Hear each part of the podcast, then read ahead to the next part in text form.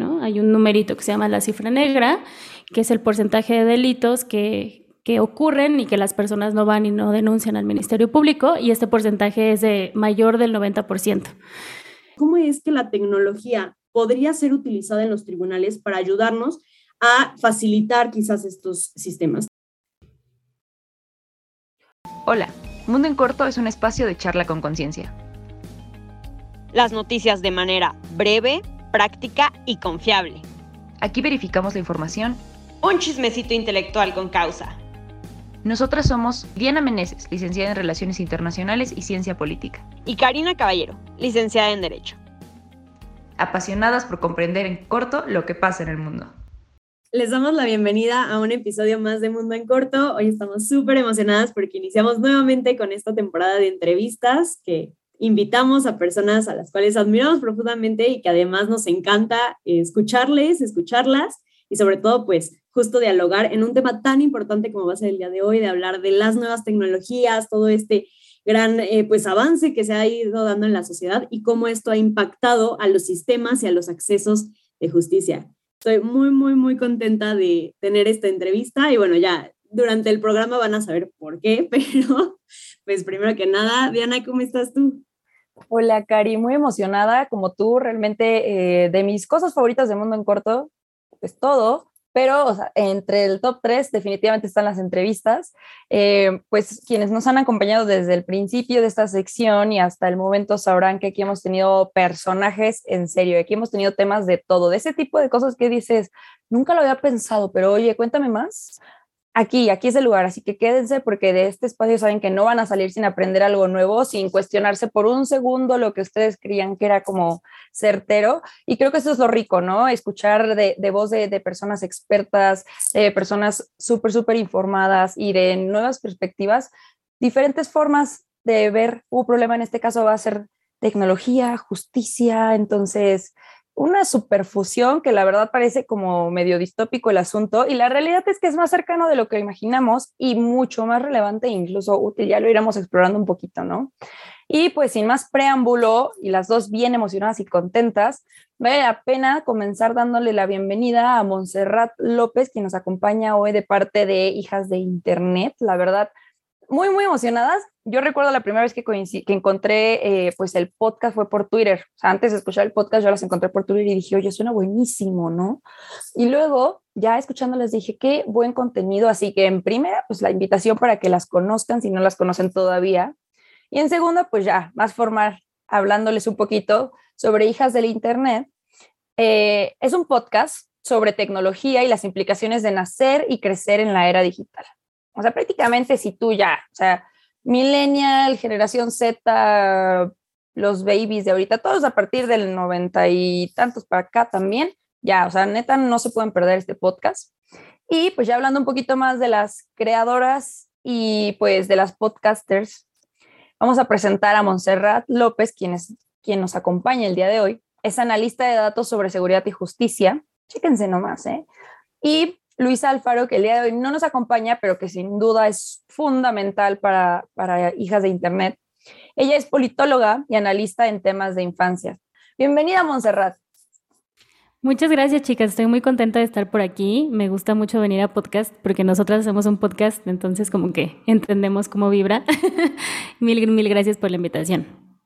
Y además de todo, ahora sí les voy a decir porque estoy bien emocionada. Yo conocí a Monse antes de Hijas de Internet porque me dio un curso de Excel y fue la primera persona que confió en mis habilidades para entender Excel y me dijo, no, es que abogadas y abogados sí pueden con los números, es un mito que no pueden, ustedes tienen pensamiento lógico, sí pueden y yo, por fin, por fin la luz me vio. Tal cual, tal cual. no, la verdad es que espero que muy pronto se dé ese taller nuevamente, por si ahí nos escuchan abogados, abogadas que estén, o a lo, o a lo mejor que ahorita estén estudiando la carrera Excel es sí o sí necesario y no hay nada mejor que entenderle de manera bonita. Yo soy la más feliz ahí haciendo mis tablas dinámicas y todo, ya. Ay, qué emoción, qué orgullo. De verdad me siento muy feliz porque sí, era lo que le decía Ana, que siempre les cuentan este cuento de que los y las abogadas no son buenas para los números, pero para nada. O sea, de verdad, nos sentamos un ratito y luego, luego le agarran. Entonces nada más es como de quitarse el miedo. Ahí está, para que vean quienes nos escuchan, nunca pierdan la fe. Y otro de los temas que también de repente creen que están alejados, y ya para entrar un poquito más en materia, es la tecnología y el derecho. Últimamente ya hemos visto mucho más avance, pero antes parecía que seguían peleados. E incluso yo me atrevería a decir que el derecho y la rama jurídica en general es de esas ramas que tienen muchísimos frenos y muchísimos eh, pues impedimentos como para actualizarse, ¿no? A diferencia de otras disciplinas donde ya es como, ah, sí, tecnología padrísimo, y el derecho es como, sí, pero permíteme sacar mi libro de 10.000 páginas en papel, y, o sea, como que todavía estamos, como se dice, hechos a la antigüita, y pues creo que la tecnología nos está, nos está alcanzando, no solamente en cuanto a herramientas, sino en cómo precisamente se va metiendo en, en nuestro día a día y en los acontecimientos que más afectan y que más deberían de importar a la sociedad, como en este caso es la justicia y el acceso a la misma. Un acceso que lamentablemente en nuestro país es muy, muy alejado a lo que la Constitución misma dice, ¿no? Que la justicia debe ser pronta, expedita, completa, etcétera. Y bueno, a la hora de ir al tribunales nos damos cuenta que, que es totalmente lo contrario, lamentablemente. Y mucho de esto, ahorita lo iremos desarrollando, tiene que ver en gran parte con esos sistemas arcaicos, y así le podemos llamar, esos sistemas tradicionales que se rehusan a querer utilizar la tecnología. No obstante, creo que también hay que ver sus ventajas y desventajas, que justo es pues el tema del episodio, porque también muchas veces creemos que con que se digitalice algo o que la tecnología llegue a, entonces ya va a ser súper fácil y todo el mundo va a poder eh, tener acceso, etcétera, cuando tampoco es, es una realidad, ¿no? Entonces, pues, sin dudas es algo súper interesante a platicar y qué mejor que Monse, que nos platique su perspectiva principalmente y para iniciar sobre esto, ¿cómo es el acceso de la justicia en nuestro país, en México? Claro, pues yo tengo que hacer el disclaimer de que yo no soy abogada, yo soy economista, pero llevo muchos años trabajando temas de, justicia penal en particular. Eh, entonces, pues sí, sí sé un poco del tema, pero más desde una perspectiva pues de, los datos y de los números, ¿no? Y desde esta perspectiva pues no, no hay buenas noticias, me río para no llorar. Eh, esto porque pues sabemos que en el país la mayoría, bueno, para empezar tenemos un problema muy complejo de criminalidad eh, y pues digamos que, a pesar de que el año pasado no aumentaron mucho los homicidios dolosos, por ejemplo, que es como una estadística que se utiliza mucho para analizar el crimen, eh, pues también sabemos que fue un año atípico, ¿no? Por todo esto de la pandemia. Entonces, este, lo que sí sabemos es que las cosas al menos se mantienen igual de mal. Y en este escenario, pues la mayoría de los delitos que suceden no se denuncian, ¿no? Hay un numerito que se llama la cifra negra, que es el porcentaje de delitos que, que ocurren y que las personas no van y no denuncian al Ministerio Público, y este porcentaje es de mayor del 90%. Entonces, eh, de entrada, pues hay muy poquitos delitos que se denuncian. Y una vez que se denuncian, eh, la probabilidad de que, de que estos delitos se esclarezcan es alrededor del 1%, de 1.3% para 2020. Entonces, pues sí, o sea, tenemos una muy, muy, un contexto en un momento de mucha incidencia delictiva y muy baja eh, justicia para las víctimas, ¿no? Oye, qué importante esto que nos platicas, Monse. Realmente creo que, a ojo de buen cubero, cualquier mexicano, cualquier mexicana sabe que México, así que diga su, en el número uno de, de, justicia y Estado de Derecho no andamos. No hay que ser un mago o un gran científico para reconocer la realidad que nos rodea, lamentablemente. Pero nos estás mencionando que ya, hablando de, de cifras, es bien lamentable que hay denuncias que en su mayoría, más bien en su mayoría las denuncias no se esclarecen y en gran mayoría ni siquiera se denuncian, ¿no? El tema de hablar que enfrentarse al sistema de justicia de nuestro país da más terror que a lo mejor el delito del que fuiste víctima, es desde ahí donde nos tenemos que preocupar un poco, ¿no? Hablamos de que en México el índice de impunidad es altísimo. Por ahí en, el post informativo le estaremos compartiendo la información sobre el IGI, que es el índice global de impunidad. Es súper importante echarle de repente una geada, es una labor enorme, eh, justamente donde podemos ir reconociendo qué tan bien mal, más mal que bien, vamos en, materia de justicia y, y pues vaya acceso al Estado de Derecho, vaya la garantía del Estado de Derecho. Y en este sentido, a mí por ahí revisando los datos, me, me hacía mucho ruido que muchas veces las personas prefieren simplemente no denunciar porque se enfrentan primero a la burocracia, a los malos tratos, etcétera. Y segundo, también a los altos costos que conlleva un proceso de, este, de justicia, ¿no? Si bien te vas al Ministerio Público y, ya de, buena gana te asesora, ¿no? ¿Cuál es el proceso que se debe llevar? Depende del delito del que fuiste víctima, etcétera. En otras circunstancias y dependiendo la situación, requerirás un abogado para llevar todo un proceso y hablamos de que los abogados, pues así que digas accesibles, accesibles, pues no, no, es que, no es que lo sean realmente, ¿no? Y pues con justa razón, hablamos de profesionistas que tienen pues, vaya, hasta una cédula profesional, que saben hacer su chamba y esperemos que tengan pues la ética de hacer bien su chamba para cobrar por ella. Y luego hablamos de, verdadera, de verdadero desconocimiento, ¿no? Para, empezar, muchas veces no tenemos eh, eh, acceso a saber que sí es legal, que no es legal, si me están viendo la cara o si no, en cuestión laboral, en cuestión familiar, en cuestión, etcétera.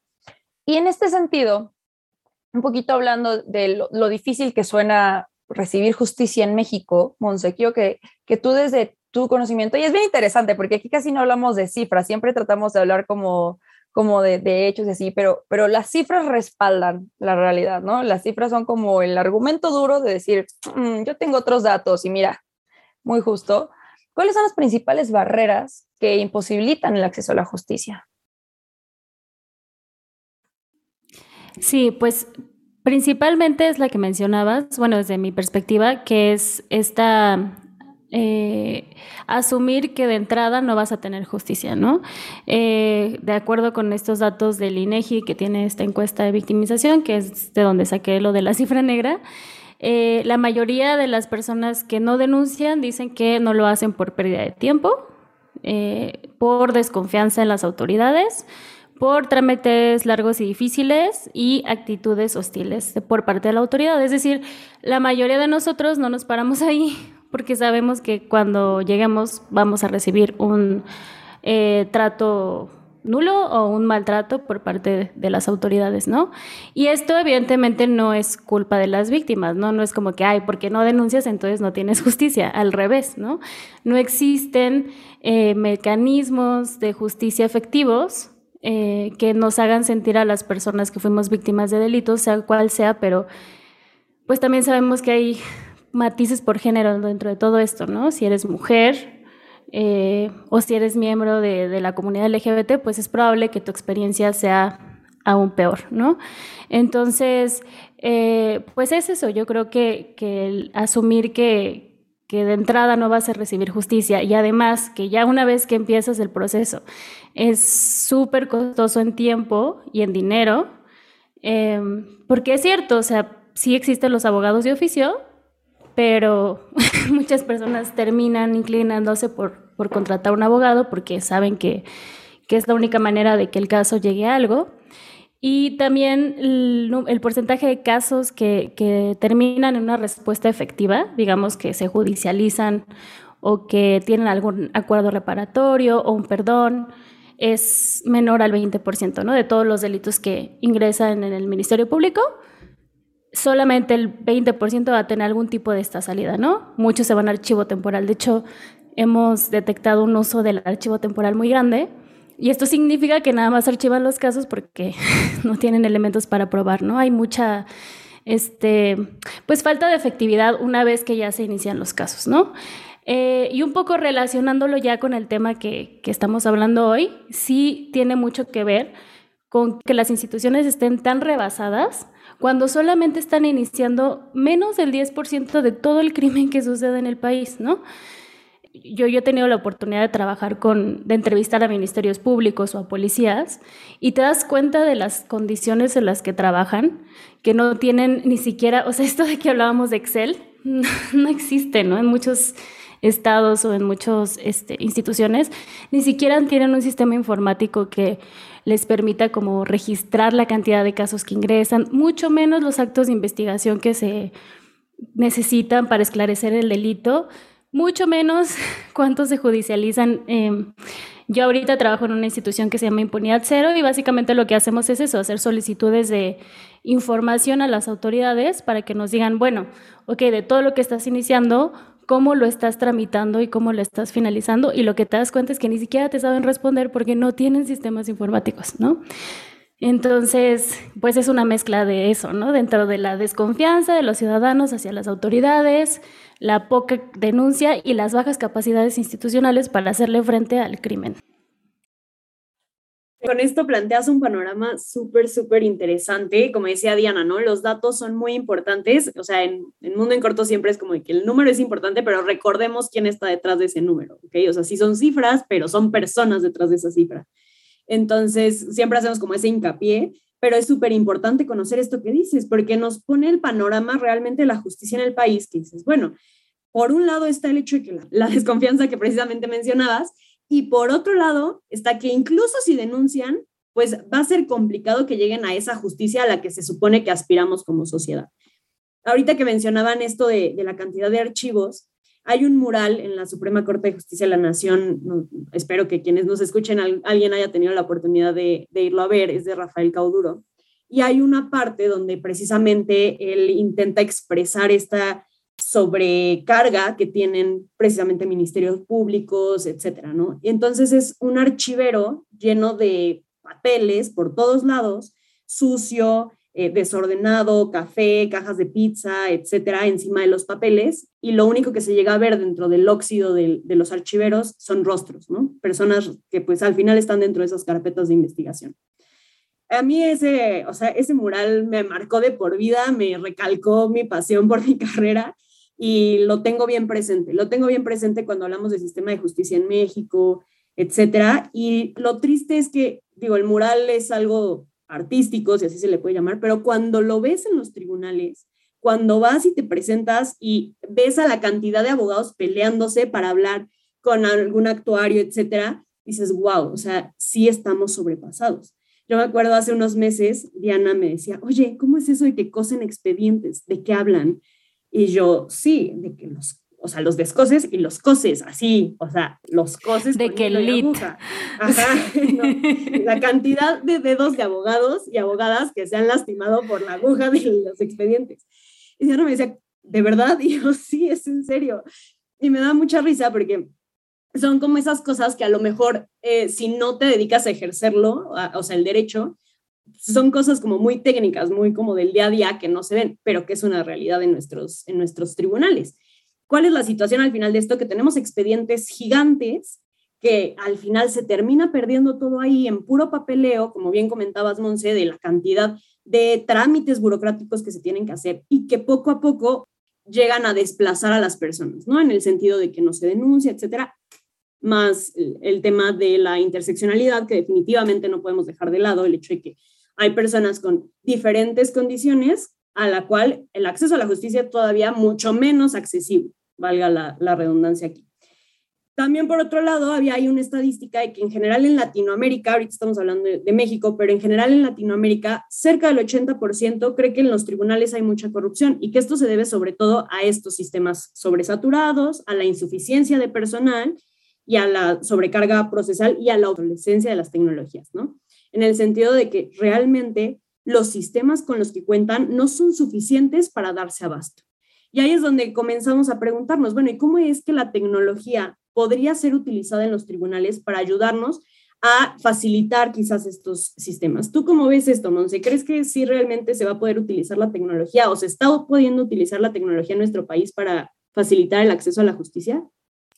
Sí, pues aquí creo que vale la pena resaltar que la pandemia fue un parteaguas también para todos los temas de acceso, a la justicia, porque eh, dadas las medidas de confinamiento y de restricciones este, sanitarias, eh, muchas instituciones se vieron obligadas, al menos en México, a crear canales alternativos de recepción de denuncias, ¿no? Entonces, por ejemplo, eh, estados como Aguascalientes, Nuevo León, hay, dos estados al menos que tenemos identificados que construyeron o que ya contaban con plataformas de denuncia en línea, ¿no? Y evidentemente este, esta situación pues ha llevado a que mejoren los procesos de recepción y de tramitación de denuncia, ¿no? Eh, también sabemos, o sea, esto que les estoy contando del panorama súper trágico de que registran todo, bueno, lo que estábamos hablando, ¿no? De que todo lo registran a mano, sucede en algunos lugares y no sucede en otros lugares, ¿no? Este, hay fiscalías que tienen muy buenas prácticas o poderes judiciales que tienen buenas prácticas respecto a cómo registran los casos y que tienen sistemas informáticos que desde hace muchos años pues han trabajado para que sea más fácil gestionar estos casos, ¿no? Una de las características principales que deben de tener estos sistemas es que tengan, por ejemplo, un número único de caso, ¿no? que para nosotros nos parece trivial, pero ya en un proceso en el que estás todo el tiempo actualizando información y que pasa de etapa a otra etapa, literal es un proceso, el proceso penal, este, es súper relevante tener un identificador, ¿no?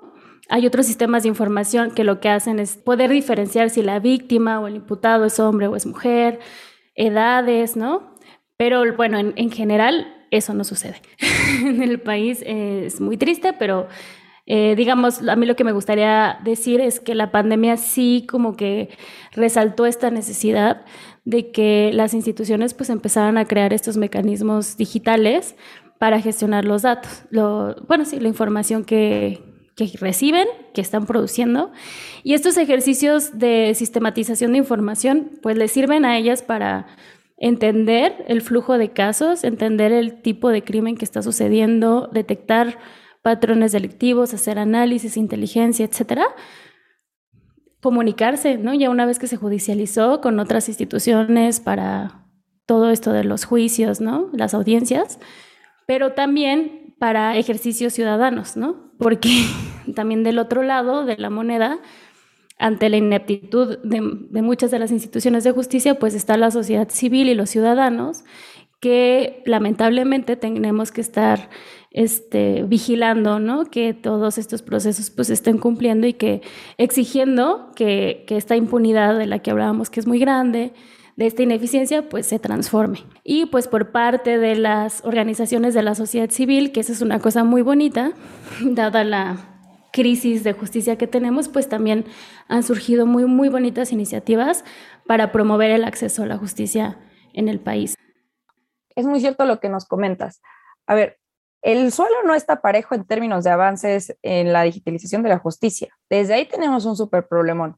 Para empezar, ya en otros programas les hemos compartido las cifras del acceso a Internet en México, ¿no? Para empezar, hablamos de personas que no, no todos estamos alfabetizados en cuestiones digitales.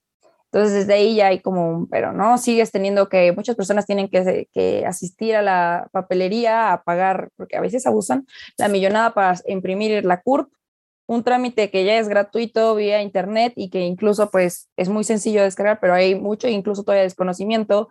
Cuando fue el, tramitar la cita para la vacuna de, de COVID, era una cosa tremenda porque muchas personas incluso pues abusaron un poquito para yo te saco la cita y muchas otras personas muy altruistamente decían como pues ven, yo te la saco, no hay problema. Si desconoces cómo utilizar la computadora, yo con mucho gusto te echo la mano. Pero estamos hablando aquí del acceso a la justicia, ¿no? O sea, en la misma medida y podríamos ser muy conscientes de que no está fácil, de que no está fácil, pero que es igual de relevante. O sea, las bondades de poder facilitar acceso a la justicia es para empezar, pues, asegurarse de que el Estado cumpla con su obligación de proveernos seguridad, ¿no? De proveernos justicia y de que las autoridades cumplan con su chamba. E incluso, así como el celular nos hace la vida mucho más sencilla, quizá tenemos esta percepción de que la digitalización de la justicia nos podría facilitar la vida, ¿no? Y hacerlo accesible, entre otras cosas. Tengo, tengo muy presente el caso reciente de, de la red de, abogadas Violeta. Eh, habrá quienes ya pues las conozcan y si no, realmente pues es una asociación súper, súper relevante ya incluso premiadas y pues realmente ojalá que su labor fuera más, más este, fomentada que, apenas pudieron hacer público su chat, un bot, porque puedes escribir para poder asesorarte y recibir asesoría jurídica, en redundancia, gratuita. Esto hace la asociación de por sí, nada más que ahora tienes la facilidad de poder hacer, hacerlo y poder acceder a ella a través de, pues vaya, la tecnología. Entonces, desde ahí yo creo que es un paso súper importante porque muchas veces eh, para las mujeres que estemos en grupos de WhatsApp de más mujeres, sabemos que es de todos los días y que ojalá que así no fuera, alguien conoce una abogada, alguien conoce una ginecóloga, alguien conoce un psicólogo, porque mi amiga, mi conocida, mi fulanita, sufrió un abuso, acoso, etcétera. Y, estamos, y, y me, me refiero a este giro en específico de género porque nos atraviesa mucho y constantemente. Entonces, como estas circunstancias se viven todos los días, desde los divorcios, desde asaltaron mi tiendita, desde etcétera, hablamos de lo micro y lo macro de la justicia. Entonces, en ese sentido, y ya para que, nos cuentes este lado de los casos que, que tuvimos en esta conversación, quiero que nos platiques también qué ventajas y desventajas encuentras, percibes de esta digitalización de la justicia. Sí, pues las ventajas eh, son directamente las que ya mencioné, ¿no? La, oportunidad que puede representar para las instituciones hacer más eficientes sus gestiones de los casos, ¿no? Que de entrada es como si un ministerio público pregunta, oye, que dónde vivía la el testigo de este caso en particular, pues no te vas a poner a revisar 20 hojas de expediente, sino un Excel, filas y columnas, o ni siquiera, ¿no? En un sistema de información que puede desarrollar las mismas instituciones, ¿no? Entonces, el hecho de tener información sistematizada, pues hace más eficientes muchos procesos que antes tomaban muchísimo tiempo y que ahorita dada la facilidad eh, de muchos desarrollos tecnológicos que a veces ni siquiera es tan caro como uno pensaría si las mismas instituciones hacen sus desarrollos, em, representa una oportunidad, ¿no? Para poder hacer más eficiente la, la, gestión de los casos. Por otro lado, también lo que decíamos de la desconfianza hacia las autoridades, pues estas plataformas de denuncia lo que hacen es incentivar la denuncia, ¿no? Porque si te robaron a ti en la calle, no vas a decir, ay, me voy a ir al Ministerio Público a plantarme tres horas a ver si me atienden y se inicia una carpeta de investigación. Puedes iniciar el proceso por un portal de denuncia y puedes, eh, digamos, tener una percepción sobre tu, el acceso a la justicia distinto, ¿no? Porque pues te dan un número de caso, digamos, tu percepción es mejor, ¿no? Y puedes tener una mejor percepción de la ciudadanía como institución. Em, y desventajas, pues creo que ya te la que es la brecha digital. O sea, la brecha digital en el país es muy grande. Según la Enduti, que es una encuesta del INEGI también, el 78.3 de la población urbana es usuaria de Internet, mientras que en las zonas rurales la población usuaria se ubica en 50.4%. Es una brecha gigantesca, ¿no? Y esta brecha igual se incentiva por miles de cosas. Eh, y evidentemente, pues es un tema que tenemos que empezar a plantear como sociedad. Si empezamos a hacer más desarrollos tecnológicos, podemos dejar atrás a personas que ya se encuentran, digamos, de alguna forma rezagada. Em, pero también otra de las noticias, digamos, con todos estos matices, es que según esta encuesta, en 2019 el 95.3 de las personas usuarias contaban con un smartphone, ¿no? Y solo 28, o sea, solo casi 30% con una computadora, ¿no? Entonces también eso refleja que sí, sí tenemos accesibilidad un celular al menos, ¿no? Y que puede ser una oportunidad para sabiéndolo comunicar y sabiéndolo este, socializar de alguna forma, em, el hecho de tener canales alternativos de, en este caso, recepción de, denuncias, ¿no? Em, pero sí es un gran reto lo de la brecha digital para mí. Y también debería decir que em, por parte de los operadores, llegar y decirles, ay, ahora vamos a digitalizar todo y a ver cómo le haces, cuando pues en muchas ocasiones pues son habilidades que igual para las hijas de internet se nos hacen muy fáciles, pero para otras generaciones no. Em, requiere capacitaciones, o sea, esfuerzos de capacitación importantes y pues sí, muchas instituciones tienen poco presupuesto asignado hacia las fiscalías, ¿no? Poderes judiciales llegan a tener más presupuesto y son las que tienen pues sistemas más eficientes, ¿no? Pero pues implica también una cosa ahí de voluntad política, que muchas veces no se tiene. Y me gusta cómo, cómo das el panorama completo. A ver, ya hablamos del reto de que la ciudadanía, muy bonito en un país ideal, vamos a trabajar en que se digitalice la justicia. Y nuestra primera preocupación es que llegue a los ciudadanos. Una segunda preocupación es que los operadores, los proveedores de esta justicia, los servidores públicos tengan la capacitación, la sensibilidad y la voluntad de trabajar a través de estos mecanismos de digitalización. Ajá. Mi tercera duda y algo que siempre me hace mucho ruido aquí es, hay programadores. Y estos programadores hablamos de que son mayoritariamente ingenieros, ¿no? En sistemas, eh, mayoritariamente. Habrá aquí muy truchas, personas que ya pues, nos metemos en temas de programación por aquí por allá, pero pues de primera mano no, no son, vaya, no son del área de las ciencias sociales. Y aquí hay de repente muchos sesgos que se pueden, que pueden ocurrir. Eh, tenemos casos como por ejemplo en Estados Unidos cuando hacen las demarcaciones eh, para los procesos electorales, etcétera, donde se ha encontrado que el algoritmo incluso es racista.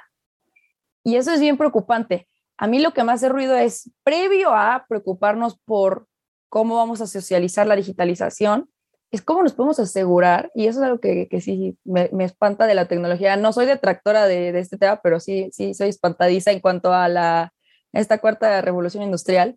¿Cómo nos podemos asegurar de que aquellas personas que tienen el conocimiento y las herramientas para hacer la programación tengan sensibilidad y, y, y, se aseguren de que sea justo. O sea, si el algoritmo per se tiene sesgos de discriminación, de racismo, de, de cualquier forma que, que, pues relegue a más personas, ¿cómo va a ser eficiente, no? Entonces, ahí, ahí me, gustaría escucharte antes de que, que, que termine con la última pregunta. Sí, o sea, ¿tú qué opinas, Monse? Sí, pues al final somos seres humanos y los seres humanos tenemos un montón de sesgos. Eh, y aquí nos encontramos, hay un libro muy, muy chido que se llama Data Feminism, Feminismo de Datos, en el que justamente plantean esto, ¿no? De, de si es un tema no tener datos, sino contar con datos, porque eso ya es un dato en sí. O sea, mm, si no tenemos datos de la cantidad de transfeminicidios en México, dice algo, dice que no es una prioridad para el gobierno contar este tipo de eventos, ¿no? Pero también una vez que ya decidimos, ok, sí, vamos a recolectar información, ¿qué información recolectamos?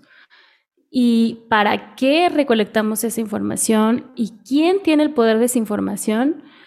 Eh, creo que son preguntas así que tenemos que hacernos siempre, siempre, siempre que queramos implementar alguna solución tecnológica, porque como bien dices, está mucho este esta idea del tecnosolucionismo, ¿no? De si le metes ahí un sistema informático, una app, ya, un bot, se va a solucionar el problema, ¿no? Eh, cuando no necesariamente, y detrás de todos estos desarrollos siempre tienen que estar estas preguntas, ¿no? ¿Quién lo está haciendo y para qué lo estás haciendo? Y también, por ejemplo, en México está este gran problema de los datos biométricos, ¿no? Porque igual en esta lógica de no, pues es que hay que tener más datos, ¿por qué no hacemos un padrón de datos biométricos? es como no, o sea, perdón, pero el gobierno mexicano ha demostrado muchas veces que no es eh, el más eficiente recolectando y guardando la privacidad de los ciudadanos y por qué vamos a estarle dando más información, ¿no? Pero aquí es donde otra vez es muy importante hacerse esas preguntas porque donde sí debería de estar recolectando información es desagregando de los casos que inicias, cuántos terminas, cómo los terminas, cuáles son los actos de investigación, quiénes son, o sea, esas, esas preguntas sí se tienen que, que solucionar con el registro de información, ¿no? Que tú estés teniendo una base de datos con las características físicas de la población que tiene celulares, eso no va a solucionar absolutamente nada, ¿no? Pero es que te estás planteando la pregunta incorrecta, o ni siquiera te estás planteando la pregunta para empezar, ¿no? Entonces, pues sí, son sesgos y tenemos todo el tiempo que empujar esa agenda, ¿no? De sí está bien solucionar cosas con tecnología, pero ¿por qué y para quién y quién lo está haciendo, no? Es que el mundo de la tecnología y la justicia y el derecho y lo digital es enorme, ¿no? O sea, podemos ir desde lo que comentábamos de hacer una denuncia en línea, desde los sistemas tecnológicos a la hora del proceso, hasta los algoritmos que solucionan casos, como comentaba Diana. En Estados Unidos está el famosísimo caso emblemático de Compass, que es un algoritmo que veía la incidencia delictiva. Y cuando dijeron, ok, ¿cómo funciona tu algoritmo? Ah, no es un secreto industrial, no te puedo decir. ¿Cómo? Pero entonces, ¿cómo sé que tu algoritmo realmente está haciendo lo que se debe hacer? No, pues no, no se puede. Entonces hay un mundo infinito que da para que esta discusión sea gigante, pero sobre todo como que lo estamos enfocando en este momento a el proceso tal cual, ¿no? Y es súper importante no perder de vista la brecha digital, así como comentaba Monse al inicio, o sea, la pandemia permitió que la tecnología avanzara muchísimo, también nos hizo ver esa brecha digital que antes no veíamos.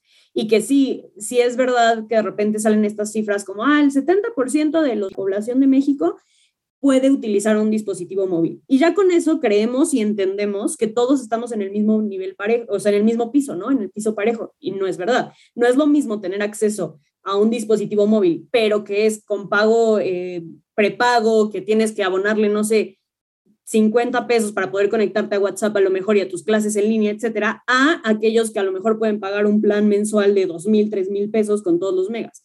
O sea, creo que es bien, bien importante cuando hablamos de tecnología ver todos estos matices que han ido mencionando y que no es tan sencillo decir, ay, bueno, metemos una aplicación y ya con eso tienen acceso.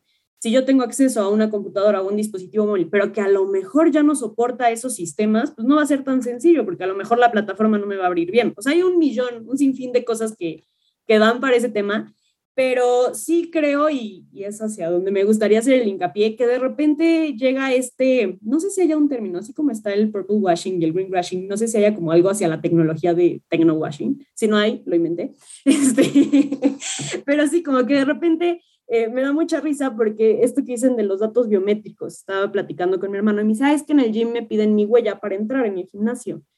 Y yo, ¿y por qué no una credencial de las que te imprimen y ya? O sea, ¿por qué es esa necesidad de querer así como, wow, la huella, así cuando es demasiada información que no es necesario que el gimnasio tenga, ¿sabes? O sea, podemos vivir perfectamente sin que tengan tu huella.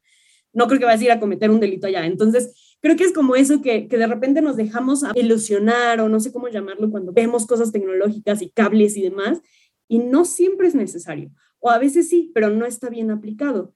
Hace mucho, que yo no me presento en un tribunal aquí en Puebla, pero cuando a mí me tocaba ir, estaban con esto de los expedientes electrónicos y era como la novedad, ¿no? De que Puebla ya se está este, tecnologizando, etcétera. Eran computadoras de esas de, o sea, que tenían una caja gigante, eh, que realmente eran estos, no, no, sé si quienes nos escuchan les ha tocado, pero de esos sistemas operativos súper, súper, súper viejitos, Explorer, etcétera, y que realmente lo único que hacías era meter el número de expediente y te decía como, ah, está en, con tal este, diligenciario, con tal fecha. Algo que a veces hasta era más fácil ir a los libros y buscar libro por libro que hacer la fila para usar la computadora que se trababa a la mitad de tu búsqueda de expediente. Entonces, a eso voy, que todo el mundo dice como, ay, no, es que ya está el expediente electrónico. Sí, pero ¿realmente funciona? O sea, ¿de verdad está, está haciendo lo que quiere hacer? Que eran las preguntas que decía Monse. ¿Para qué? ¿Cómo? ¿Quién lo está haciendo? ¿Bajo qué medios? Y hacia allá va la última pregunta de, esta entrevista, ¿no? ¿Hacia dónde va México? Sí es cierto que este último año, sobre todo, simplemente, o sea, con estadísticas que hemos mencionado, en 2020 había 13 estados que tenían los expedientes electrónicos que les comento. Para 2021, 23 estados ya los tenían. Eso es solamente en un año. Realmente hubo un avance muy, muy fuerte. Pero ¿hacia dónde va? ¿Cómo, cómo lo ves tú, Monse? ¿Sí crees que realmente estamos utilizando la tecnología de manera consciente para facilitar el acceso a la justicia? O todavía nos falta mucho y nos estamos desviando del camino? Pues me gustaría pensar que sí, pero pues vamos a ver, ¿no? Pero lo que creo que es la señal o puede ser una señal como muy clara de si esto está funcionando o no. Yo, por ejemplo, sí lo puedo ver cuando pido una estadística, por ejemplo, ¿cuántos archivos temporales tuviste de un año a otro? ¿no? Y hay una variación muy grande de un año a otro. ¿Y eso qué significa? Que realmente eh, hicieron más archivos temporales o que me están reportando lo que, lo, que ellos creen, ¿no? Entonces, eh, creo que la manera de saberlo es justamente exigiendo como ciudadanos mejores eh, datos, porque ahorita tenemos datos, pero no, si yo les contara lo mucho que batallo, porque digamos, ahorita tenemos muy bien trabajado todo lo de incidencia delictiva, que no es incidencia delictiva, que son como las investigaciones que inician las fiscalías. Siempre que ven como la incidencia delictiva aumentó, disminuyó, simplemente es que iniciaron más carpetas de investigación o no iniciaron más carpetas de investigación, que como ya dijimos, ese dato está súper sesgado porque se inician menos del 10% de carpetas de investigación, ¿no? Entonces, pero, aún así, esa estadística en particular está muy trabajada y las fiscalías mes con mes se la dan al secretariado y, es consistente ¿no? en el tiempo. De ahí en fuera, no tenemos nada, ni, ni, siquiera también para los poderes judiciales. O sea, las estadísticas que hay son de muy, muy baja calidad. Entonces, me gustaría pensar que sí, ¿no? Que estas herramientas de denuncia en línea, que estos sistemas informáticos, que el expediente digital, pues son herramientas que les van a ayudar a las instituciones a poner orden al menos en toda la carga de trabajo que tienen, porque es impresionante también. Este, y la manera que tenemos para saberlo es tener, hacer estos ejercicios ciudadanos de, pues de rendición de cuentas tal cual, o sea, de estar exigiendo eh, que mejoren la calidad de la información. Y en este sentido, los esfuerzos como los que mencionabas de Temis, de, del chatbot de abogadas violenta, ¿no? O sea, que es un ejercicio ciudadano para eh, ayudar a las personas a tener eh, asesoría jurídica de forma gratuita, en casos de violencia de género que, que ya dijimos que tienen como especial este, incidencia en México, pues son muy relevantes, ¿no? También me gustaría hablar, si me dejan hacer el comercial, de denuncia.org, que es una página que desarrollamos en Impunidad Cero, eh, que literal es una página que enseña o lo que busca es tratar de enseñar el proceso de denuncia a las personas a socializar, este, pues, qué puedes hacer si fuiste víctima. Hay guías por tipo de delito. Está una sección en especial que es la que me gustaría comentarles, que es de denuncia digital. Eh, la, página es www.denuncia.org slash denuncia-digital. Y tal cual ahí está una recopilación de todos los estados, de todas las fiscalías que cuentan con una plataforma de denuncia o una aplicación. Y lo que estamos tratando de hacer es eso, ¿no? Como este proceso de, de compartir, en primer lugar, compartir lo que ya hay, ¿no? Porque sí hay ejemplos. También, por ejemplo, en Querétaro los policías levantan las denuncias ya en tabletas electrónicas que más allá de que suena muy padre, lo que hace es que directamente se conecta con la fiscalía, ¿no? Entonces ya una vez que el policía levantó la, levantó la denuncia, el fiscal ya sabe que se inició un caso y es el que se pone en contacto con la víctima, ¿no? Todos estos sistemas que permiten como la interconexión de distintas instituciones son súper relevantes porque como ya dijimos, el proceso penal es pues un proceso que, en el que intervienen distintas instituciones y necesitamos que se estén comunicando todo el tiempo, ¿no? Entonces, digamos, hay avances, ¿no? No me gusta a mí ser pesimista y creo que la tecnología da herramientas muy, muy poderosas para solucionar estos problemas, sobre todo en, en nuestros países de América Latina, ¿no? Que son muy violentos y que tenemos este, pues estos retos de brecha digital, pero violencia este, muy, muy extrema, ¿no? Cosas de género, etcétera. Eh, y creo que la tecnología pues sí puede aportar, ¿no? La idea también es que existan pues iniciativas de sociedad civil y de, o sea, cuando digo sociedad civil me refiero a esto, ¿no? A este ejercicio que estamos haciendo de platicar y discutir y, plantear todos estos temas. Em, y pues nada, yo, yo soy optimista. Monse de las mías, Definitivamente. Sí, Diana, ven el vaso conectado, yo lo veo electrocutándose, de que no, eso va a incendiarse. No, es que si no me deprimo, amigas. Es la historia que me quiero contar antes de dormir. Muy bien, Monse, no te yo, yo, aquí respaldo el argumento, sí es cierto, mejor pasos dados que creer que seguimos estancados. No es que estemos en, vaya, en el maratón, vamos gateando, pero pero vamos, que es lo importante, ¿no? Excelente, a mí me gusta más esa perspectiva. Somos realistas, estamos aterrizadas, todo el episodio trató de estar bien aterrizadas y decir la realidad, pero, pero podemos terminar con, con un suspirito y decir, ah, veremos, está en vemos. Sí, no, y les puedo decir que desde que iniciamos Luisa y yo con este proyecto, pues nos hemos encontrado con mujer, o sea, mujeres mexicanas y latinas en tecnología que son programadoras, pero son abogadas, pero son, eh, no sé, o sea, hay una cantidad de personas que están haciendo cosas increíbles en este sentido, entonces creo que sí hay elementos para ser optimistas. Exacto. Me encanta. Es, es, muy cierto eso.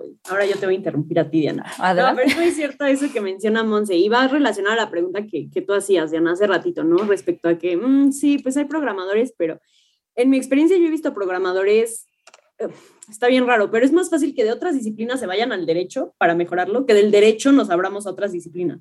he visto a más programadores, e ingenieros, etcétera, que se, se ponen a estudiar derecho para justo hacer este tipo de sistemas, a abogados y abogadas que es como, mm, no, no sé usar Excel, adiós. Entonces, que este también es un mito. Una de las hijas de Internet, porque hijas de Internet no solamente somos Luisa y yo, también tenemos otras dos amigas, eh, Victoria Delgado, que es la que nos hace todo el diseño, que es buenísima, y Melissa Castillo, ella es eh, la que nos está ayudando a programar la página de Internet, y ella es abogada, o sea, tal cual, dijo como, ok, no estoy contenta aquí, voy a hacer un bootcamp de programación y ahora es frontend, pero además litiga, ¿saben? O sea, sí, de que se puede, se puede. ¿no? Ajá, o sea que al final el derecho y el sistema de justicia y etcétera, a lo mejor parecemos disco rayado aquí, pero eh, ha sido un sistema patriarcal de alguna forma, o sea, liderado por hombres. Y que las nuevas generaciones, justo de abogadas, de ingenieras, de programadoras, no es por echarle flores a las mujeres, claro que sí habrá quienes no, y habrá hombres que sí, pero eh, como que sí están incentivando, yo sí veo una fuerza muy poderosa en ese sentido, eh, que, va relacionado a lo que decía Monse. Sí, es cierto, o sea, cada vez veo a más mujeres diciendo, ok, tenemos estas herramientas, ¿qué hacemos para ponerlo al servicio de la sociedad y para mejorar todo? No simplemente ir como parchando problemas, sino realmente irlo mejorando de raíz. Y ahí sí veo el vaso medio, medio lleno. fin, oye. O sea, me, me sorprende. Pero me encanta porque creo que podemos coincidir en que si bien la tecnología no es como que la, la solución para todo, encauzarla y darle propósito, sí, sí pueden caminar las cosas para mejor. Entonces, aquí vemos una gran oportunidad por una gran necesidad, ¿no? La necesidad de justicia. Hasta mi perro se enoja, ¿ya ven? Entonces, realmente creo que es súper importante que, que, eso nos podemos llevar. O sea, eso es lo que me llevo yo, que seré muy fan de la tecnología o no, les sabré picar o no, hay una gran oportunidad en utilizarla a nuestro favor. Sí, definitivamente. Pues sí, esperemos que, que, este episodio les haya gustado muchísimo, que se hayan llevado muchísima información, muchísimos datos. Compártanlo con las personas que saben que también les va a interesar y se les va a hacer atractivo esto. Y pues a buscar por todos lados para precisamente ir, eh, acercando este tipo de, sistemas, este tipo de posibilidades a más personas. Monse, ¿dónde te encontramos? ¿Dónde encontramos a hijas de, Internet? ¿Dónde las podemos escuchar y demás? Claro, estamos en todas las redes sociales, menos Facebook, como arroba hijas de Internet. Y también en todas las plataformas de podcast nos encuentran como hijas de Internet. Y eh, si les interesan estos temas en particular, les digo que desde Impunidad Cero estamos justamente empujando esta agenda de, justicia digital, pero pensada como eh, con, este objetivo último de, acercar la justicia a las personas y que estemos este, pues buscando nuevas maneras de pues, enfrentar los grandes problemas que, que ya sabemos que existen. No, hombre, muchísimas gracias, Monse, una vez más, a ti, a Luisa, a todo el equipo de Hijas de Internet, porque hacen una gran labor. Yo estoy muy contenta y muy agradecida de tenerte en este espacio. Ojalá que podamos coincidir una y otra vez y pues hacerles la abierta invitación a que se, sumen a la familia de Mundo en Corto, se sumen a la familia de Hijas de Internet, porque la verdad es que dentro de los podcasts hay, hay mucho potencial de, de información, de conocimiento y qué emoción coincidir. Sí, ya, la próxima ustedes en Hijas de Internet. Sí se va a armar, pues muchísimas gracias. Eh, ya saben, síganos en nuestras plataformas, en nuestras redes sociales, tanto el mundo en corto como Hijas de Internet. Y pues ya saben, estamos a un mensajito de distancia. Si este episodio te gustó, compártelo con esa persona que sabes que le va a interesar. Gracias por acompañarnos. Por hoy nos despedimos, pero siempre puedes encontrarnos en nuestras redes sociales. Puedes buscarnos en Instagram, Twitter, YouTube y Facebook como arroba Mundo en Corto. Mundo, en Corto, es para ti.